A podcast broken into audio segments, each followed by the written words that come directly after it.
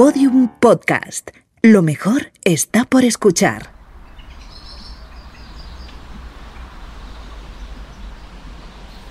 En la ciudad hay pájaros, lo sé, ayer lo supe. Oí su delicado trinar cuando volvía de buscarte en el fondo de las ruinas.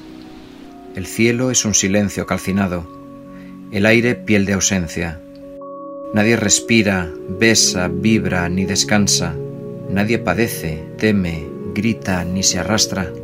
Si vuelvo la cabeza siempre encuentro que nadie me mira fijamente. Siempre nadie, nunca nadie. Solo tú y yo quedamos. Solo encontré la sombra del árbol y del tiempo. Noche de luna muerta, definición de negro. Algún viejo recuerdo me obligó a regresar y volví solo, entregando mi cuerpo a desolados rastrojos de difuntos. Entonces lo escuché, acariciando el alba como una brisa súbita, un trino diminuto, un resplandor fugaz que desgarró la sed de aquel desierto. Quedé inmóvil, tendido, soñando una palabra. He despertado solo, cubierto por el fango y los escombros de una ciudad vacía que tal vez atesore el silencio de un pájaro. El ser humano ha desarrollado cientos de expresiones culturales para afrontar, para entender o incluso para dar un sentido a la muerte. Desde el amanecer de los días, desde los tiempos más ancestrales, mitologías, dioses, símbolos, cuentos, leyendas, paraísos e infiernos, luces al final de un túnel, literatura, tumbas, ritos, poemas, obituarios. Lo único seguro en la vida es la muerte. ¿Y los impuestos? ¿Qué? ¿Cómo has dicho? ¿Qué? No, no, que lo único seguro en la vida es la muerte y los impuestos. Así es la famosa cita de Benjamin Franklin, ¿no? A ver, tío, estaba yo, estaba yo tan épico y de repente llegas aquí a jorobarme el este, Perdón ¿no? que te matice, pero estabas épico y poético. La soledad, la sombra, el eco negro, la paleta de aullidos, de silencios, la ausencia, la pared, el aire negro, la locura, los dédalos del sueño, la mirada, la espera, el hilo negro. Tú fíjate, si estamos poéticos, que, que, le he pedido al poeta del programa que componga algunas elegías ¿eh? para este capítulo, pues no sé, para darle algo más de empaque al asunto. ¿eh? Yo, yo lo tenía todo preparado. Bueno, madre mía, qué nivelazo. Me alegro de que por fin tengamos un poeta oficial en el programa. Sí, sí, en Catástrofe Ultravioleta tenemos un músico, el gran Álvarez, pero en este episodio tenemos a un poeta. Pero bueno, a mí no me engañas, si sale cada dos por tres, este es Carlos Briones. Sí, sí, es Carlos Briones, lo, lo reconozco, pero es que ha dejado la, la investigación científica y se ha hecho poeta, o sea, va por las calles en leotardos recitando versos con una cítara, es maravilloso. Hombre, por fin una carrera de provecho, mejor que científico, supongo que le irá mejor. De tu volcán, del fuego desatado, del centro de la tierra disuelto en una luz, queda, después de tantas olas, tan solo arena negra y la memoria. La historia que os traemos hoy es la suma de algo más de dos años de entrevistas, de viajes, de documentación por parte de diferentes investigadores eh, con quienes hemos contactado y con, a quienes hemos seguido en sus trabajos. Dos años, me dices. Sí. No sé, yo diría que te lo estás tomando muy en serio o eres un pelín lento, Javier. Yo creo que las dos cosas. Eh, pero oye, mira, este viaje comienza con un vídeo. Un vídeo de YouTube. Hola, soy Antonio José Osuna Mascaró, soy doctor en biología. Hice la tesis en paleontología en la Universidad de Granada y ahora me dedico a estudiar la cognición animal en el Instituto Messerli de Viena. Antonio Suna, o Biotai, como le conocemos en redes, estaba trabajando en Estados Unidos hasta que volvió a Europa, donde consiguió incorporarse al grupo de investigación de la princesa Alice von Speyer para estudiar la conducta de las cacatúas de Tanimbar, y lo consiguió gracias en buena parte a encontrar algo extraño en un vídeo de YouTube. extraño dice, pero vamos a ver, Javier, la princesa Alice von las cacatúas, esto es muy loco, procesarlo. Desde hacía mucho tiempo andaba siguiendo el trabajo de Alice Auersperg, la princesa, mi jefa actual, para ver si, si, tenía hueco en su, en su centro y estaba muy interesada. Pero ella es princesa de... Ella es de la, de la casa de los von Bayern. Pero entonces eh, tú te pones en contacto con la princesa, que además es eh, bióloga, ¿no? Sí. Mientras estaba contactando con, con esta princesa, hice un descubrimiento por mí, por mí mismo en internet. Eh, Se supone que estas cacatúas no, bueno, estas cacatúas no usan herramientas en su medio natural. Son increíblemente buenas usando herramientas en cautividad, gracias a- al Goffin Lab, el centro donde trabajo, pero no usan herramientas en su medio natural, lo cual es bastante interesante. Y estas cacatúas hacen cosas alucinantes. Y bueno, mientras escribía mi propuesta de postdoctoral, descubrí en internet un vídeo donde aparecía una cacatúa de las Tanimbar, aparentemente usando herramientas. ¿Qué estaba haciendo? Estaba abriendo un coco y estaba usando palitos y hojas dobladas para aparentemente ayudarse a abrir el coco. Pero un coco con hojas es complicado. La cosa es que dobla las hojas y se las pone en la base del pico. Y cuando hacía eso, tiraba ¡pram! y se podían ver trocitos del coco caer en el momento en el que usaba Vale. esa combinación de, de objetos. Qué maravilla. Queridos youtubers, queridos influencers, ya lo habéis visto. En lugar de estar todo el día probando videojuegos, haciendo bailes raros en TikTok, podéis utilizar vuestro tiempo, podéis utilizar YouTube para encontrar trabajo con una princesa europea en un centro de investigación en Viena, que tiene mucho más clase. Biotai consiguió el trabajo y ahora mismo está en Austria investigando y trabajando con esas cacatúas de Tanimbar en tres campos de investigación muy diferentes. Formo parte de tres proyectos ahora mismo. El principal en relación a mi tesis actual es un estudio de la innovación en la relación al uso de herramientas en cacatúas y en niños. Sí, el segundo es donde estudiamos la forma de diseñar posibles inteligencias artificiales y robots que se comporten como cacatúas. El, Robots basados en pájaros. el proyecto se llama Parrobots. Para robots, ¿no? Para robots lo tuyo. Sí. Pues eso es lo que seguramente nos destruya como humanidad. ¿sí? O sea, no va a ser Terminator, van a ser robots, inteligencia artificiales Eso, volando. eso es lo que nadie se ve venir. Pájaros, no de Hitchcock, pero es. inteligentes y robotizados. Y te aseguro que sería, un- película más buena. sería mucho más peligroso y terrorífico de lo que cualquiera esperaría. Y la tercera es lo Y, de la muerte. y la tercera es en relación a la emergencia o posible existencia del, del concepto de la muerte en otras especies. O sea, vamos a ver, Biotai está trabajando, según entiendo, en tres proyectos, ¿no, Javier? Sí, exacto. El primero es innovación de herramientas hechas por pájaros en comparación con niños. Exacto. El segundo es creación de inteligencias artificiales basadas en estas cacatúas para hacer robots. Sí, que ya, ya sé por dónde vas, ya sé, ya Y sé. el tercero, estudiar si los animales entienden el concepto de la muerte. Que sí, que ya sé yo ya dónde quieres ir a parar. ¿Cómo, voy, ¿Cómo no voy a ir, Javier? Tienes un proyecto que se llama Parrobots. ¡Qué maravilla de nombre! Un proyecto de inteligencia artificial para crear robots alucinantes basados en inteligencia animal y tú no lo eliges como tema. De verdad que cada vez te entiendo menos. Eso me fascina. Fíjate que todo el mundo querrá que vaya por los robots asesinos, Sí. pero lo de la muerte, ¿qué animales, aparte del ser humano, son conscientes o entienden o tienen un mínimo concepto de muerte? Ah, sí, es muy interesante. Es, de- Es muy difícil. es muy difícil. Eh, hay ahora un, un boom muy fuerte en relación a lo que llaman la tanatología evolutiva.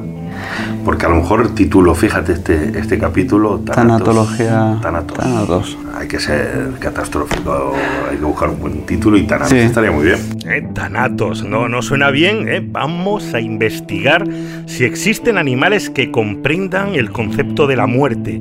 Vamos a, no sé, indagar en cómo el propio ser humano ha ido desarrollando esa idea a lo largo de, de la existencia. Vamos, a, vamos a. Venga, por favor. Podríamos estar hablando ahora mismo de robots asesinos voladores creados por inteligencias artificiales. Sí, ya lo sé, pero es que este es un proyecto que... Pero que no, que se llama Parrobots. ¿Tú te has dado cuenta? Máquinas y Terminators atacando desde el aire, cayendo en picado sobre las ciudades. ¡Es que me llevan los demonios! ¡Parrobots! ¡Parrobots! Cierra los ojos. Estás flotando en las orillas del océano cósmico. Esto es Catástrofe ultravioleta. Hola a todos, bienvenidos a un nuevo capítulo de Catástrofe Ultravioleta, un episodio que debido a las circunstancias especiales por la pandemia de coronavirus estamos grabando en remoto con Javier Peláez desde Canarias y Javi Álvarez y yo desde Madrid. Nos acercamos a la recta final de esta tercera temporada y queremos agradecer a todos los que nos habéis estado siguiendo en esta aventura sonora durante los últimos meses. Han sido meses complicados y aún lo seguirán siendo, así que queremos agradecer a la plataforma de Podium Podcast por haber apostado por nosotros y por supuesto a la Cátedra de Cultura Científica de la Universidad del País Vasco y a la Fundación Euskampus por su apoyo incondicional desde que empezamos este proyecto. Hoy vamos a investigar, bueno, y quizá con suerte al final podamos eh, descubrir la solución a la pregunta de si existen animales capaces de entender el concepto de la muerte. Y es un tema muy complicado, empezando por los conceptos más sencillos, como el de la inteligencia.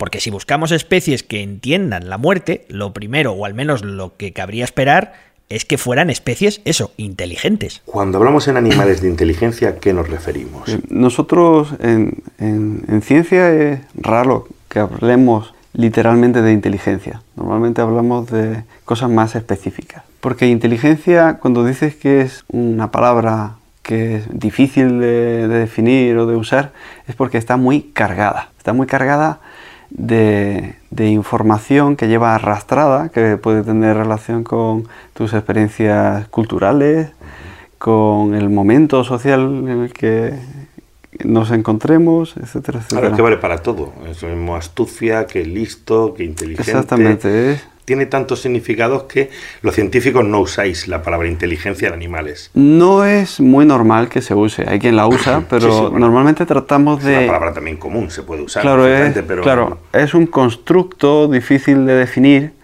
En general, a mí me gusta tratar de definir la inteligencia como la habilidad de resolver problemas novedosos. Como veis, eh, la palabra inteligencia eh, es una idea tan amplia y que abarca tantos conceptos diferentes, eh, memoria, innovación, creatividad, astucia, no sé, imaginación. Bueno, abarca tanto que los científicos intentan no utilizarla cuando estudian los comportamientos animales. Claro, porque tanto las personas como los animales pueden ser buenos en alguna de estas facetas que encuadramos en el concepto de inteligencia, pero también pueden ser muy malos en otras. Por eso, en lugar de inteligencia, los científicos prefieren utilizar otro concepto. El llamado G, que es... ¿Qué es el es- G? G es eh, un intento de aproximarnos a la inteligencia general de un animal o de una persona y es... eh, me has hablado de los savant y los savant son muy buenos resolviendo ciertos tipos de problemas, ¿verdad? Pero son muy malos resolviendo otros tipos de problemas. Claro. ¿vale? Cuando hablamos de, de inteligencia en general, esperamos que la persona que sea inteligente para una cosa sea probablemente también inteligente para otra cosa. Entonces, si alguien es inteligente para una cosa, podemos predecir hasta cierto punto lo inteligente que va a ser para otras. Aunque por supuesto hay casos particulares donde esto no se cumple, como lo saben. ¿vale? A, esa, a ese cómputo general, a esa, idea general por la cual aquel que es bueno resolviendo un tipo de problemas, esperamos que sea bueno resolviendo otros tipos de problemas, usamos G. A mediados del siglo XX, un psicólogo inglés eh, llamado Charles Spearman eh, lanzó una de las teorías más interesantes en este campo, afirmando que la inteligencia se compone de un factor general y otros específicos o secundarios. Según Spearman, ese factor general, ese factor G, intervendrá en todas las fases de la conducta humana. Spearman se dio cuenta, por ejemplo, de que las diferentes puntuaciones que los niños en edad escolar sacaban en cada una de las asignaturas estaban directamente relacionadas y que si un niño sacaba buenas notas en una asignatura, la tendencia general era que también tendría buenas notas en el resto de asignaturas. Por supuesto, puede haber excepciones, eh, pero en general el factor G es una, bueno, una aproximación mucho más apropiada y también más cuantificable, más medible que ese concepto difuso de inteligencia. Esto ha resultado ser muy interesante para los investigadores que se dedican a estudiar la conducta animal y por eso han empezado a utilizar también en animales este concepto. De esta manera eh, pueden estudiar diferentes especies animales, sabiendo que eh, si tengan también podrían ser hábiles, pues eh, recordando cosas o usando herramientas. El factor G es, en definitiva, una correlación entre diferentes habilidades cognitivas, y aunque este concepto fue creado para estudiar la inteligencia en seres humanos, en estos últimos años han empezado a aparecer estudios que han encontrado ese factor G en perros, en chimpancés. Pero cuidado, porque al igual que las personas, los animales también tienen eh, sus propias personalidades y características, incluso dentro de una misma especie. Tenemos 16 cacatúas en el Goffin Lab y te puedo señalar con la mano perfectamente las cacatúas que van a resolver una prueba y las que no. Perfectamente. Ah. La diferencia... O sea, que hay más hay cacatúas más listas que otras. La diferencia de personalidad y de inteligencia entre el pequeño grupo de 16 cacatúas que tenemos es alucinante. Hay cacatúas que las ves y sabes perfectamente lo listas que son, con solo verlas moverse un poco, con solo verlas resolver un par de problemas, y hay otras que te das cuenta de que son absolutamente idiotas. Pero la personalidad es brutal. Es bueno, es igual que con seres humanos. eh, puedes estimar un G aproximado. pero, Oye, dentro de la misma especie no todos compartimos eh, los mismos niveles de ese concepto G. Claro, nunca había pensado esto así, por eso imagino que hay que tener mucho cuidado con los experimentos y con las conclusiones que sacas, ¿no? Imagina que alguien saca el titular de los delfines no son capaces de usar herramientas y resulta que en realidad lo que ha pasado es que has estado ha- haciendo experimentos con el delfín más tonto, ¿no? Claro, si hay que determinar si los seres humanos entienden la ley de la gravedad y resulta que, yo que sé, hacen los experimentos con un grupo de terraplanistas, ¿no? Pues te salen unos resultados horribles. Pasaría lo mismo si haces el experimento con Einstein y de repente crees que tus resultados son aplicables a todas las personas y que todos los seres humanos somos unos genios, ¿no? Claro, estamos intentando averiguar qué especies animales pueden ser, bueno, más proclives a entender el concepto de la muerte y hemos empezado por algo que parecía lógico, buscar especies inteligentes, bueno, o como nos ha explicado Biotai, especies con el concepto G. Pero como estáis viendo, es un campo que implica tantos factores que nos lleva realmente a un callejón sin salida. Toca cambiar de dirección y buscar otro punto de vista que sea más directo para lo que estamos buscando. Y atentos porque, además de G, ahora vienen más letras todavía. Todos son muchas cosas interrelacionadas. Que sean estrategas K. En ecología se distinguen los estrategas K de los estrategas R. Son las dos estrategias de reproducción. En grandes rasgos, los estrategas R invierten su energía, su, in- dan su inversión paren- parental en muchos que valen muy poco cada uno de ellos. Los estrategas K invierten muchísimo en pocos. Esta es una de las claves que estamos buscando. Eh, debido a la evolución, las especies han ido llegando a diferentes soluciones, pero si hablamos de reproducción y de dejar descendencia, en la naturaleza existen dos estrategias bien diferenciadas. Veamos, los estrategas R, que son especies capaces de tener muchísima descendencia, muchísimos hijos, y por tanto, bueno, pues no invierten demasiada energía en cuidarlos. Eh, Pues por ejemplo, los peces que tienen muchos huevos, muchas crías. Un ejemplo perfecto de estrategia R, que me viene a la memoria, es el pez luna, el mola mola, que es el nombre de la especie, que cuando llega a la época de desovar suelta millones y millones de huevos, y solo por estadística y cantidad de huevos alguno tiene que sobrevivir. Bueno, y luego tenemos a los estrategas K, como nosotros los humanos o los perros o los delfines. Son especies que tenemos muy poca descendencia y por tanto gastamos mucha energía en cuidarla. Ya veis ahora por dónde vamos. Dejamos aparcada ahora, al menos por un rato, la inteligencia o el G, bueno, esto lo hacemos habitualmente, como factor determinante, y si buscamos especies que entiendan el concepto de muerte, es probable que tengamos más suerte buscando en las estrategias que siguen al cuidar sus crías. Claro, los estrategas K son los que acaban teniendo periodos de desarrollo ontogenético más largos, lo que digamos lo que tarda un animal en llegar a la madurez sexual. La inversión energética de estos progenitores los lleva a proteger más a estas crías. Los grupos acaban siendo más cerrados, hay unas relaciones emocionales más estrechas entre los miembros del grupo, hay más aprendizaje social.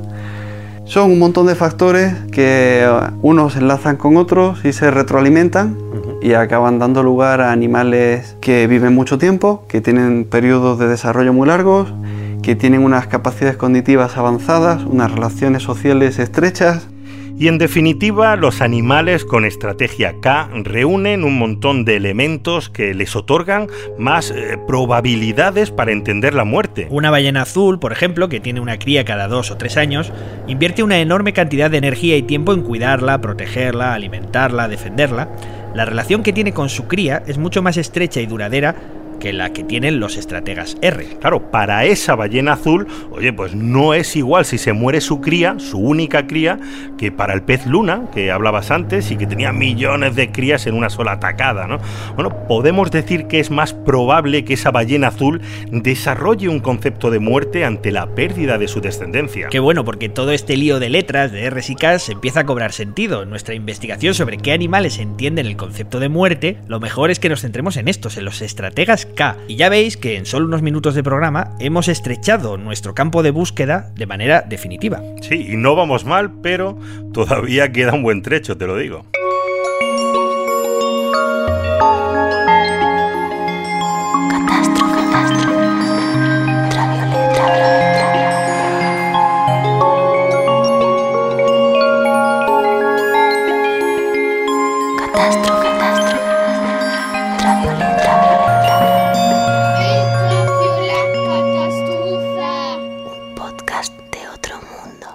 Seguimos en Catástrofe Ultravioleta y seguimos indagando si existen especies, además del Homo sapiens, que hayan desarrollado su propia noción de la muerte. Cualquier aficionado a los documentales de animales, esos que vemos todos en la 2 a la hora de la siesta, seguro. Bueno, pues seguro que habéis visto escenas chocantes y conductas eh, muy interesantes de especies como los chimpancés o, o los elefantes. Estamos pisando un terreno que todavía es muy nuevo y hay muy pocos estudios e investigaciones sobre cómo afrontan la muerte los animales.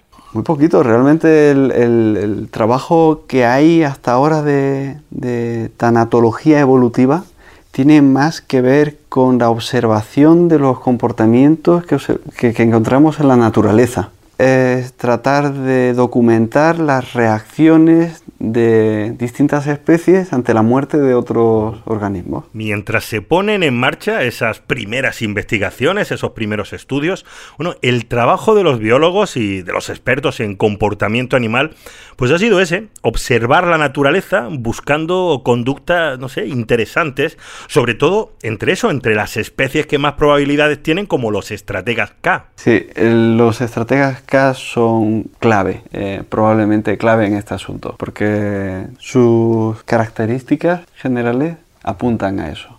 Y los elefantes son, son un ejemplo perfecto de esto. Y en ellos se dan una serie de comportamientos que los hacen particularmente interesantes. Se han dado casos de, elefante- de enterramientos en elefantes. Hay muchas cosas que no sabemos, Se han dado casos de enterramientos de elefantes crías, me imagino, ¿no? incluso de personas. de- Un elefante enterrando a una persona. de gente que se ha quedado dormida y haberse despertado enterrada en hojas por elefantes, cosas similares. Vamos, que descansando tranquilamente después de un duro día en la sabana africana, llega un elefante, te toma por muerto y te empieza a echar hojitas y ramitas por encima, ¿no? Sí, bueno, aparte de arruinarte la siesta, oye, es un comportamiento bastante desconcertante. Pero es que además no es el único comportamiento raro y fascinante que hemos podido observar. Como digo, no creo que sea una tradición, aunque está por ver. No creo que sea un rito ni nada parecido. Creo que son comportamientos explicables por la carga emocional que pueda tener una muerte así para los elefantes. Una de las cosas interesantes que tiene el comportamiento ante la muerte de los elefantes es que tienden a volver una y otra vez a los lugares donde se encuentran los muertos. Y eso es único en los elefantes. Pero a propósito o no, Por- porque estos, los elefantes hacen, sabes que hacen migraciones. A propósito, parece ser que Claro, porque si van a pasar por ese sitio todos los años, Ya, pero no, no parece que sea así. Parece que Van a propósito. muestran una, llamemos, curiosidad particular por los cadáveres y por los huesos. Esto podría explicarse, tal vez, por el hecho de que estos cráneos de elefantes, de elefantes muertos, siempre van a tener un presente, un estímulo que los elefantes encuentran en vida en otros elefantes, y son los colmillos. Elefantes interactúan con otros elefantes que presentan estos colmillos clarísimamente y los cadáveres de los elefantes siempre van a tener esos colmillos igual. Wow, qué interesante, me está empezando a salir el Attenborough de dentro. Los primates y sobre todo los chimpancés, ya lo veis, son las especies que están más cerca de nosotros en la evolución. También son estrategas K y estoy seguro de que Biotai sabe más cosas de sus comportamientos ante la muerte, ¿no? Pues sobre chimpancés sí, sí sabe cosas Biotai, sí, aunque te aviso, y aviso a los oyentes, de que sabe cosas bastante espeluznantes. Seguramente habrás oído alguna vez estos casos de, de madres primates a las que se les muere una cría y, y la llevan consigo durante mucho tiempo. Y la cría acaba convirtiéndose en una momia. Y el comportamiento pro- protector de la madre va evolucionando con el paso del tiempo. Y al principio la transportaban con cuidado, luego acaban transportándola agarrándola de una pata, como si fuese un muñeco. Y en los casos más eh, difíciles de digerir para la gente, ah, pueden acabar incluso comiéndose la- las momias de, sus crías cuando están aparentemente desligadas emocionalmente de, ese cadáver.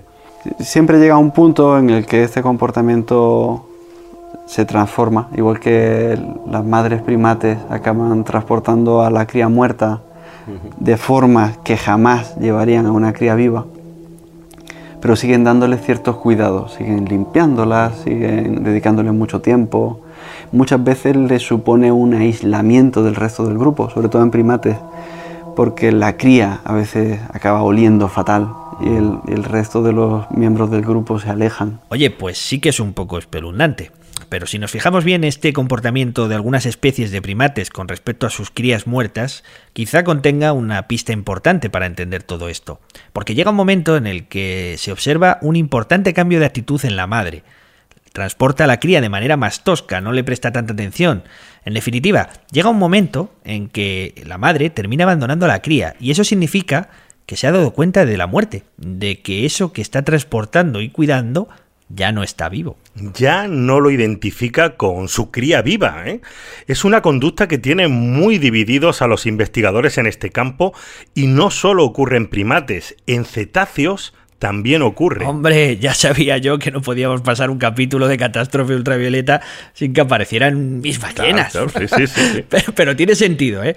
Los cetáceos tienen ese factor G de inteligencia necesario, son mamíferos con estrategia K, como ya hemos explicado, y ya vimos en otros episodios que son animales culturales y muy sociales. En cetáceos es muy interesante, Venga. en algunas especies se dan ayudas entre individuos, esto es típico en estrategas K hasta cierto punto, y cuando se les muere una cría tratan de mantenerla a flote para que pueda respirar. Sí, sí, sí. sí. Cuando, eh, también ocurre cuando están muy debilitados, tratan de mantenerlos en la superficie para que puedan respirar y se mantengan bien. Y cuando han muerto, muchas veces el comportamiento de las madres es este, tratar de, de darles esa ayuda que necesitarían para... Para llegar a la superficie y seguir respirando, aunque ya superficie. estén. Este comportamiento de, de las ballenas empujando a sus crías muertas hacia la superficie para que puedan respirar eh, se parece bastante al de las madres primates. Con las ballenas también llega un momento en que dejan de subir a sus crías, porque quizá por fin entienden que ya no pueden respirar y que, y que están muertas. Como bien eh, dice Biotai, todos estos comportamientos eh, observados, eh, bueno, son pistas, pero por ahora no tenemos nada concluyente. En el caso de las ballenas, eh, la curiosidad, yo te digo, pues me picó de tal forma que decidí hablar con uno de los expertos en cetáceos, pues de los más importantes que tenemos en España. sí. A ver, Javier, no me digas más. Volviste a ir a Loro Parque a hablar con Javier Alburia. Sí, y además fui a visitar a Morgan. ¡Hombre! Morgan, nuestra orca favorita. Sí, volví a visitarla. Bueno, y no te vas a creer lo que me pasó. Bueno, más bien lo que me volvió a pasar. Me temo lo peor. Pero cuidado con la línea amarilla, Javier. ¿No te acuerdas de la última vez que no podemos cruzar la línea amarilla? Es la única norma que tenemos. Dejo la línea amarilla, joder. ¿Pero qué pasa, tío? ¿Que no aprendes o qué? ¿No tienes control ninguno? ¿Que no pises la línea amarilla? Que yo no puedo, no puedo, es, es superior a mí. Yo veo ahí a todas esas orcas y casi las puedo tocar y no puedo parar, no me resisto. Por cierto, teniendo a las orcas allí, a casi un metro, pues eh, mi infalible ojo observador, mi astucia, Sí, sí, ¿eh? claro, claro. Eh, se dio cuenta de algo que, que todos eh, los oyentes a lo mejor están esperando. ¿Y qué te voy a decir? Esa pequeña ballenita que parece que es un bebé, ¿qué edad Es- tiene? ¿Cuándo es- la- ese bebé que tiene ya un año es un bebé de 400 kilos. Eh, es la hija de Morgan, esa es Ula. Es su hija, nació hace un poquito más de un año. O sea, que esa, esa es Morgan y su hija Y es su hija Ula. Ula. Qué guay. Y están ahí jugando, pasando su, su tiempo libre con otra de las hembras que es Skyla. Pues eh, sí, Morgan no solo está de maravilla, sino que ha sido madre. Y te juro que yo, vamos, me quedé allí 20 minutos hipnotizado, viéndola jugar, saltar, nadar juntas. Eres un padrazo en versión vallenato. Pero te tendrías que centrar, hombre, que no estamos ahora con, con el tema de Javier Almunia. Estamos hablando del capítulo de Tanatos, ¿te acuerdas? Que sí, que sí, que sí, vale. Bueno, pues ya en serio, Javier Almunia me recordó un caso que tuvo mm, bastante repercusión y que enlaza muy bien con lo que nos cuenta Biotay. De hecho, en el sur de Tenerife eh, fue muy famoso hace, hace un año unas cuantas fotos en las que se veía un, calderón, una ballena piloto, que estaba, eh, digamos que llevando el cadáver de su cría eh, apoyado en el hocico, en el, en el morro, y que estuvo, pues yo creo que fueron casi dos semanas eh, con este comportamiento. Entonces, y además el resto del grupo, eh, digamos que, que seguía a la madre, ¿no? Entonces, parecía un cortejo fúnebre o se interpretó como una especie de rito funeral o cortejo fúnebre y se transmitió un poco así. Yo creo que eso es una, una visión muy antropocéntrica de, de interpretación de un fenómeno, ¿no? Estás viendo algo y lo adaptan a- o lo adaptamos, digamos, a lo que nosotros consideramos un rito fúnebre, que es pues un féretro y un montón de gente caminando detrás. Esa procesión fúnebre. eh, entonces, eso verdaderamente es una interpretación muy a la ligera. Yo creo que hay que profundizar mucho en, en lo que sucede. Este punto es eh, muy importante porque el ser humano, eh, nosotros, tenemos una irresistible tendencia a comparar nuestras costumbres y experiencias con los comportamientos que vemos en la naturaleza. Ese error lo cometemos constantemente y en la inmensa mayoría de los casos la explicación es muy diferente a lo que nosotros interpretamos como seres humanos. Se sabe muy bien que los cetáceos tienen el comportamiento instintivo de levantar a su cría una vez nace para que tome la primera bocanada de la primera respiración. Tienen que enseñarles a que tienen que salir a la superficie, no es algo que, que sea de manera innata o que no funciona siempre completamente de manera innata. Por lo tanto, ese impulso instintivo, que no lo aprenden los cetáceos, sino que es instintivo, de sacar a su cría a respirar, podría ser el inicio de este comportamiento que evidentemente como la cría no respira, eh, no sabemos cuándo un delfín o una ballena piloto sabe que, que su cría ha muerto o no respira o no va a respirar o cuánto tiempo debe de estar manteniendo ese comportamiento eh, innato hasta que respire. Entonces, es- eso es lo que hace verdaderamente complejo poder llegar a, a decir científicamente que los animales entienden el concepto de muerte y que tienen una especie de rito funerario. Para ello habría que discernir entre lo que es el comportamiento instintivo que llevado de una forma eh, errónea porque el animal ya está muerto o realmente que el animal ha comprendido que, su cría ha muerto y que es irreversible y que no va a volver a vivir. Por tanto, eh, es, es muy complejo y científicamente el experimento que demuestre eso tiene que estar muy bien pensado para evitar todas las interferencias de estos comportamientos eh, instintivos. Pues como dice Javier Almunia, para conseguir un estudio que realmente demuestre que una especie concreta entiende el concepto de la muerte, pues eh, se debe diseñar y preparar muy bien para no confundir eh, simples conductas instintivas o de percepción. Sobre todo para poder superar ese antropocentrismo que nos caracteriza. No podemos analizar la conducta animal basándonos en nuestras propias costumbres, nuestros ritos o nuestra forma de ver el mundo. Y llegados a este punto necesitamos una visión diferente, un punto de vista más general para unir todos estos conceptos que estamos barajando. Así que déjame que piense porque se me tiene que ocurrir algo, espérate. No sé, estamos eh, tratando el tema de la muerte, que es un tema muy profundo, así que nos podría venir muy bien contar con algún experto, por ejemplo, no sé, en filosofía. Oye, pues mira, esto va a ser un novedoso para nosotros, ¿eh? Déjame, déjame un momento a ver si consigo algo, algo por ahí. Venga, busca, busca.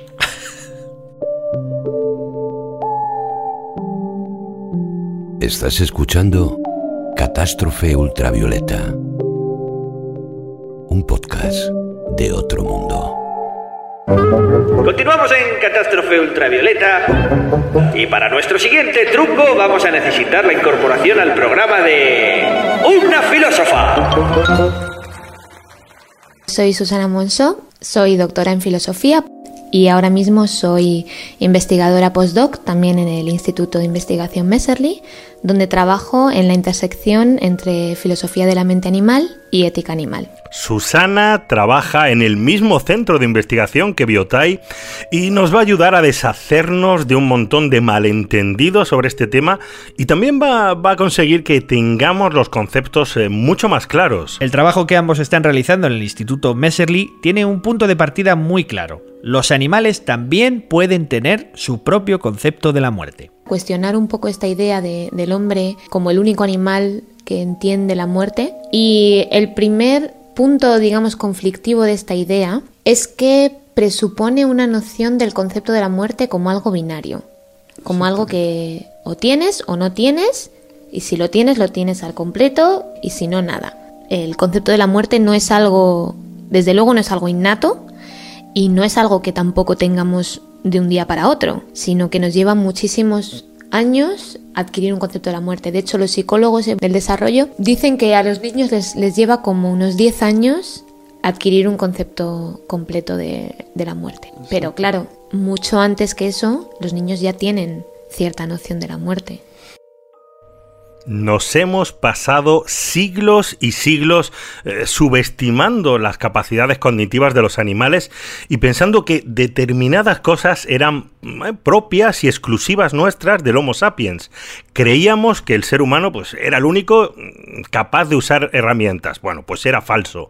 Más tarde pensamos que aunque podían usarlas, bueno, los animales no podían crear herramientas. Bueno, pues también nos equivocamos. Y lo mismo pasó con la autoconsciencia. Hasta hace solo unas décadas también creíamos que éramos los únicos hasta que descubrimos que un montón de especies también son autoconscientes. El estudio de la conducta animal es una fuente constante de pullas a nuestro orgullo de, de creernos únicos y ahora está ocurriendo lo mismo con el concepto de la muerte. El trabajo que están desarrollando Susana y Biotai busca demostrar que esa comprensión del hecho de la muerte es mucho más frecuente de lo que pensamos, sobre todo porque no es algo rígido, sino que hay una gradación donde diferentes especies animales poseen diferentes niveles de comprensión de la muerte. Y no solo eso, el error fundamental es pensar que el concepto de la muerte eh, es tan complicado y tan complejo que los animales eh, no van a llegar nunca a alcanzar todos esos matices, esas reflexiones que son necesarias.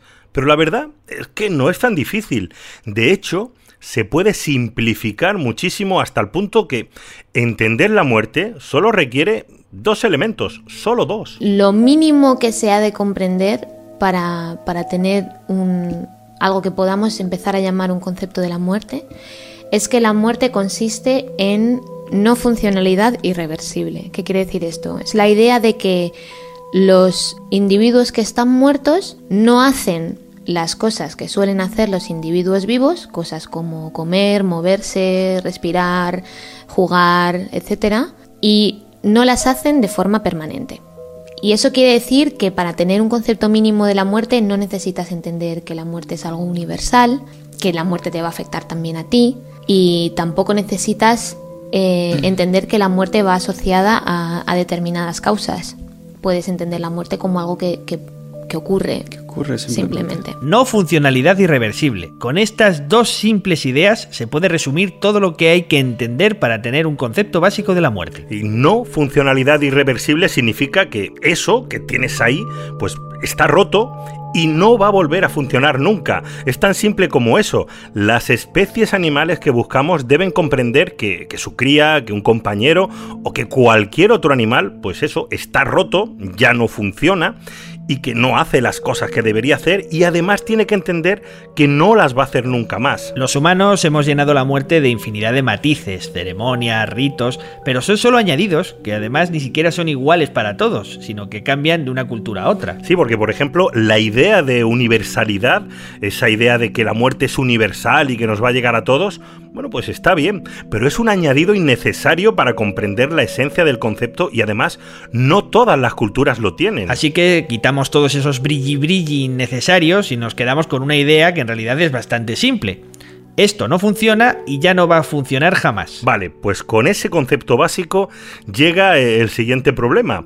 ¿Cómo demuestras que existen animales que comprenden esas dos ideas? Estamos preparando dos experimentos para ver si las cacatúas de Tanimbar sí. serían capaces de procesar la muerte. Son las cacatúas con las que trabajo, son muy especiales, son las cacatúas blancas más pequeñas del mundo, del tamaño de una paloma más o menos, son como super palomas, como palomas con super cerebro. Palomas y maca- exactamente.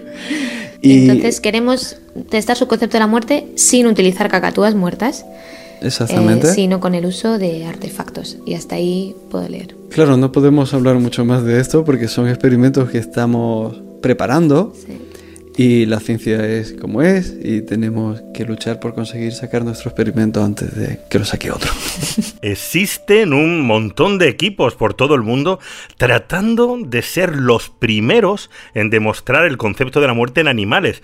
Y aquí nuestros dos amigos, pues oye, se han propuesto conseguirlo usando cacatúas de Tanimbar y bueno, diferentes artefactos. Hasta ahí podemos leer. Sí, ya veo que no te quieren explicar demasiado, no vaya a ser que les pisen la idea, ¿no? Qué misterioso se ponen los científicos antes de publicar. Sí, bueno, ahora se entiende un poco más este capítulo que haya tardado yo, yo casi dos años, ¿eh? Porque me reuní con Biotai en 2019 para la primera entrevista y el tío, oye, no hacía nada más que darme largas y esquivar las preguntas y luego se va, se va, el tío se va a Viena y allí graba esta entrevista con Susana. Claro, se fue con la princesa, me imagino. Y luego llegó el coronavirus y ya, a partir de ahí, todo cambió, claro. Pues se para todo hasta que llega el verano de 2020, donde, bueno, pude volver a reunirlos para ver cómo iba esa colaboración.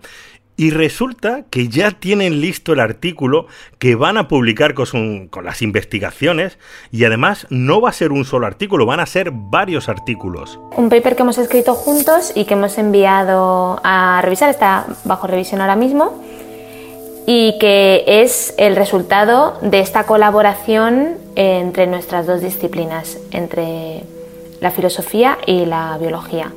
Exacto, es un paper teórico acerca de cómo el concepto de la muerte podría ser más común de lo que imaginábamos. Y nosotros en este paper defendemos que esta idea tiene su raíz en dos formas de antropocentrismo y que una vez que eliminamos este antropocentrismo podemos ver que en realidad el concepto de la muerte seguramente esté muy extendido en la naturaleza o mucho más de lo que habíamos pensado hasta ahora. Este primer paper, como dicen, es teórico y aún no incluyen los experimentos que han hecho con cacatúas, pero les ha servido para identificar los elementos necesarios que debe tener un animal para entender la muerte. Nosotros utilizamos para tratar de predecir aquellos lugares donde podría aparecer el concepto de la muerte en la naturaleza, lo que llamamos la Trinidad, un poco en broma.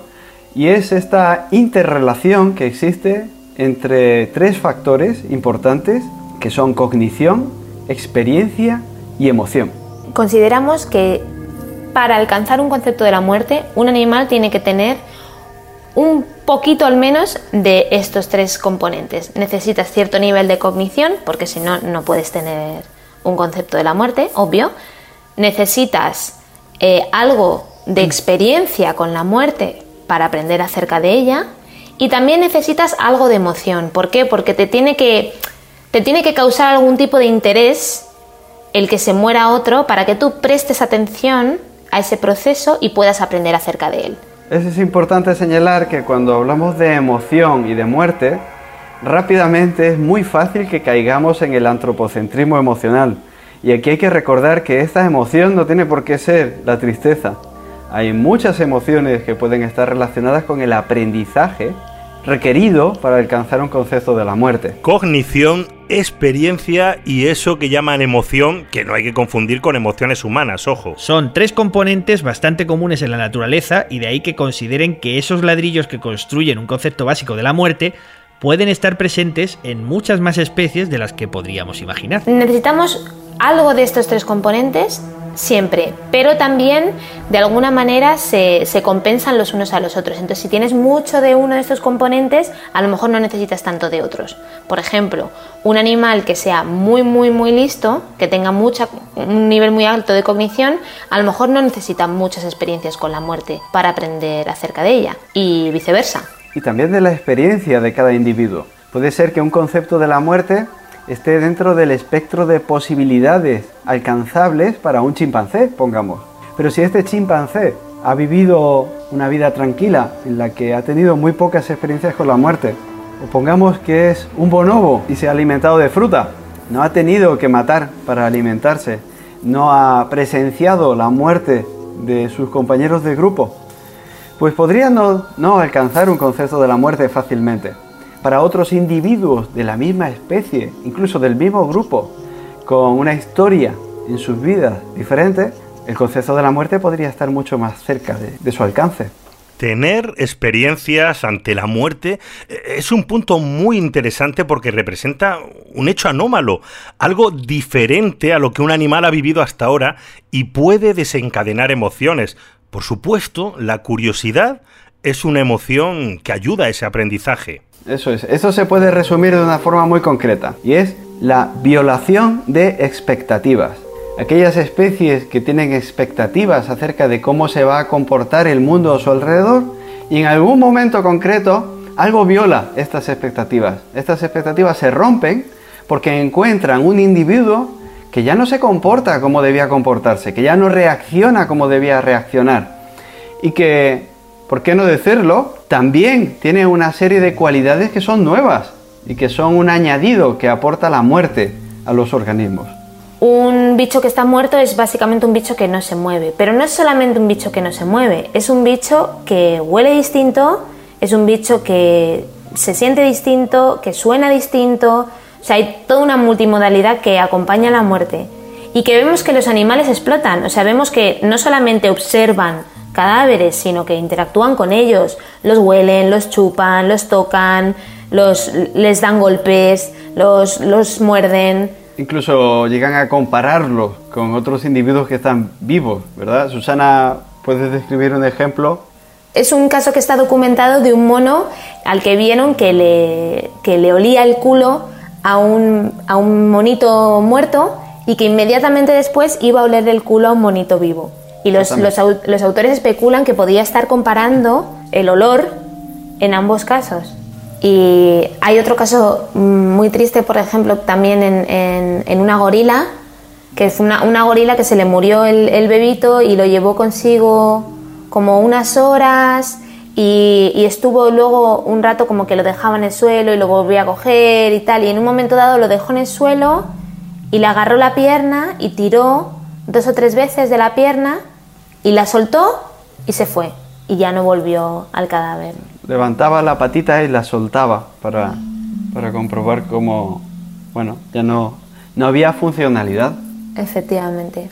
Exactamente. Esas son formas de, de experiencia, son esos requerimientos que, que, cualquier individuo, incluso un ser humano, necesita para alcanzar un concepto de la muerte. Sí. Nosotros tenemos la suerte de vivir en una sociedad altamente cultural y podemos alcanzar un concepto de la muerte sin habernos enfrentado nunca a ella. Pero en la naturaleza hay que enfrentarse a la muerte, hay que, hay que incluso experimentar, eso es. Interactuar con ellos, sí. Eso es.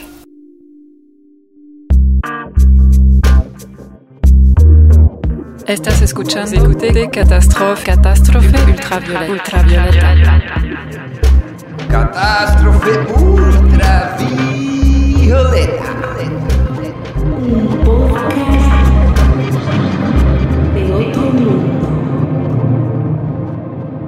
Continuamos en Catástrofe Ultravioleta y acabamos de abrir otra puerta muy interesante. Las experiencias frente a la muerte, matar o ver morir a tus semejantes, hacen que sea más fácil desarrollar un concepto en animales.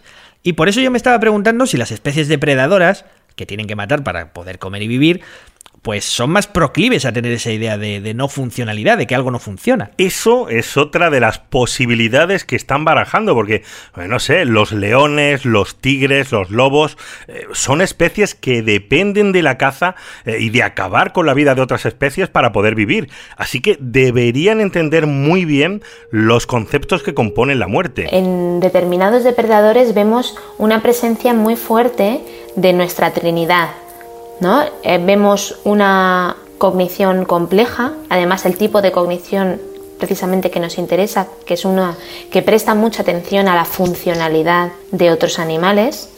Vemos depredadores que se fijan en qué presas son más débiles, están enfermas, son más jóvenes. Eso es una forma de prestar atención a la funcionalidad.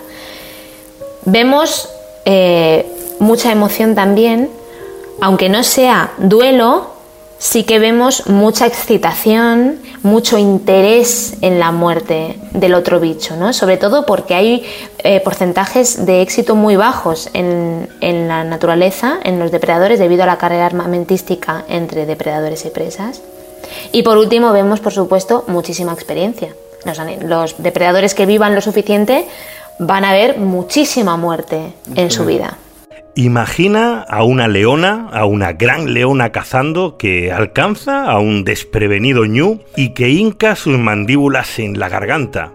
Esa leona mantiene eh, con fuerza la presión sobre el cuello de su presa y debe saber cuándo el animal está muerto, entonces ya puede soltarlo y comérselo porque precisamente sabe que eh, ya no funciona y que ya no va a volver a funcionar. Qué bonito, Javi. Ahora de repente Attenborough eres tú. Sí, sí, eh.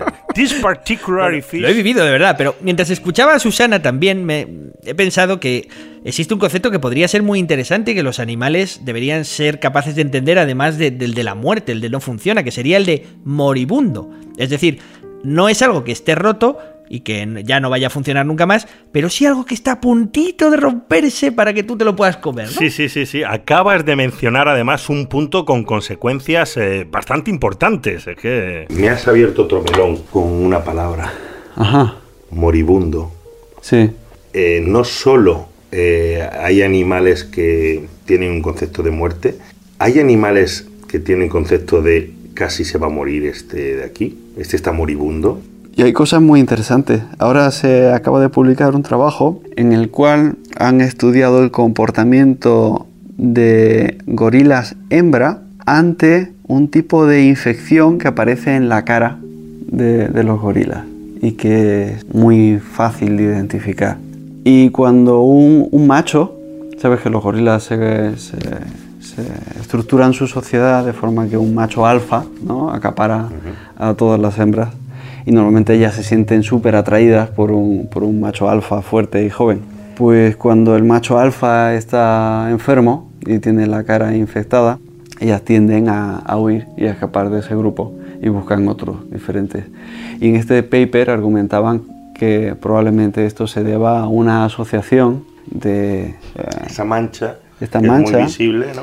con los posibles efectos catastróficos que puede llegar a tener en el futuro. Pues Que igual eso- que si le hubiera roto un brazo, o sea, Claro, pero, tampoco- pero un brazo roto puede evidenciarse en debilidad, en un movimiento diferente. Hay una serie de estímulos que son más directos. Aquí no tienes por qué estar debilitado cuando tienes la mancha en la cara. La mancha es la luz roja que indica que ese individuo va a estar debilitado en el futuro, lo cual nos apunta a que estas gorilas son capaces de evidenciar de alguna forma el moribundo. Estamos asistiendo a un momento único. En los próximos años, eh, abrid bien los ojos porque van a empezar a aparecer estudios y artículos eh, demostrando por primera vez que el ser humano no es la única especie que entiende la muerte. La biología y el estudio de la conducta animal nos han enseñado durante este último siglo que mucho de lo que pensábamos que era exclusivo del Homo sapiens también se da en animales. A partir de ahora, y dentro de muy poco, aparecerá el primer artículo que demuestre que los animales comprenden la muerte, y estaría genial que fueran dos españoles como Antonio y Susana los responsables de ese hallazgo, ¿no? Estaremos muy atentos y a vosotros muchas gracias por estar ahí, gracias a la plataforma de Podium Podcast por apoyarnos en esta tercera temporada. Gracias a la Cátedra de Cultura Científica de la Universidad del País Vasco y a la Fundación Neuscampus por su patrocinio estos años. Y por supuesto, gracias a Javier Álvarez por sus músicas, sus composiciones, su ambientación maravillosa. Que sepáis que tenemos a Álvarez al lado de la piscina grabando en una cápsula de cristal para no contagiarnos de él. Está metido en la piscina, lo que tiene es una mancha rara en la cara, no sé. ¿Tiene no bien sé la garganta? cómo- no le veo raro. Estoy nadando, chavalada. Nos vemos en el siguiente capítulo. Cuidaos, catastróficos. Un saludo.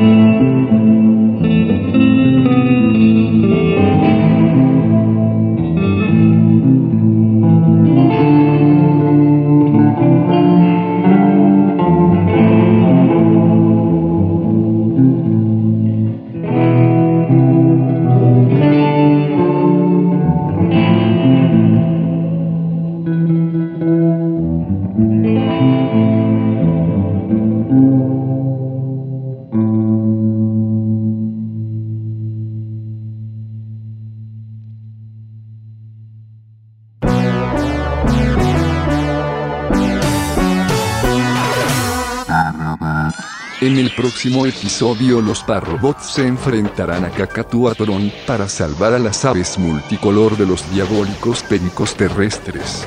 Estate atento al próximo capítulo de Parrobots.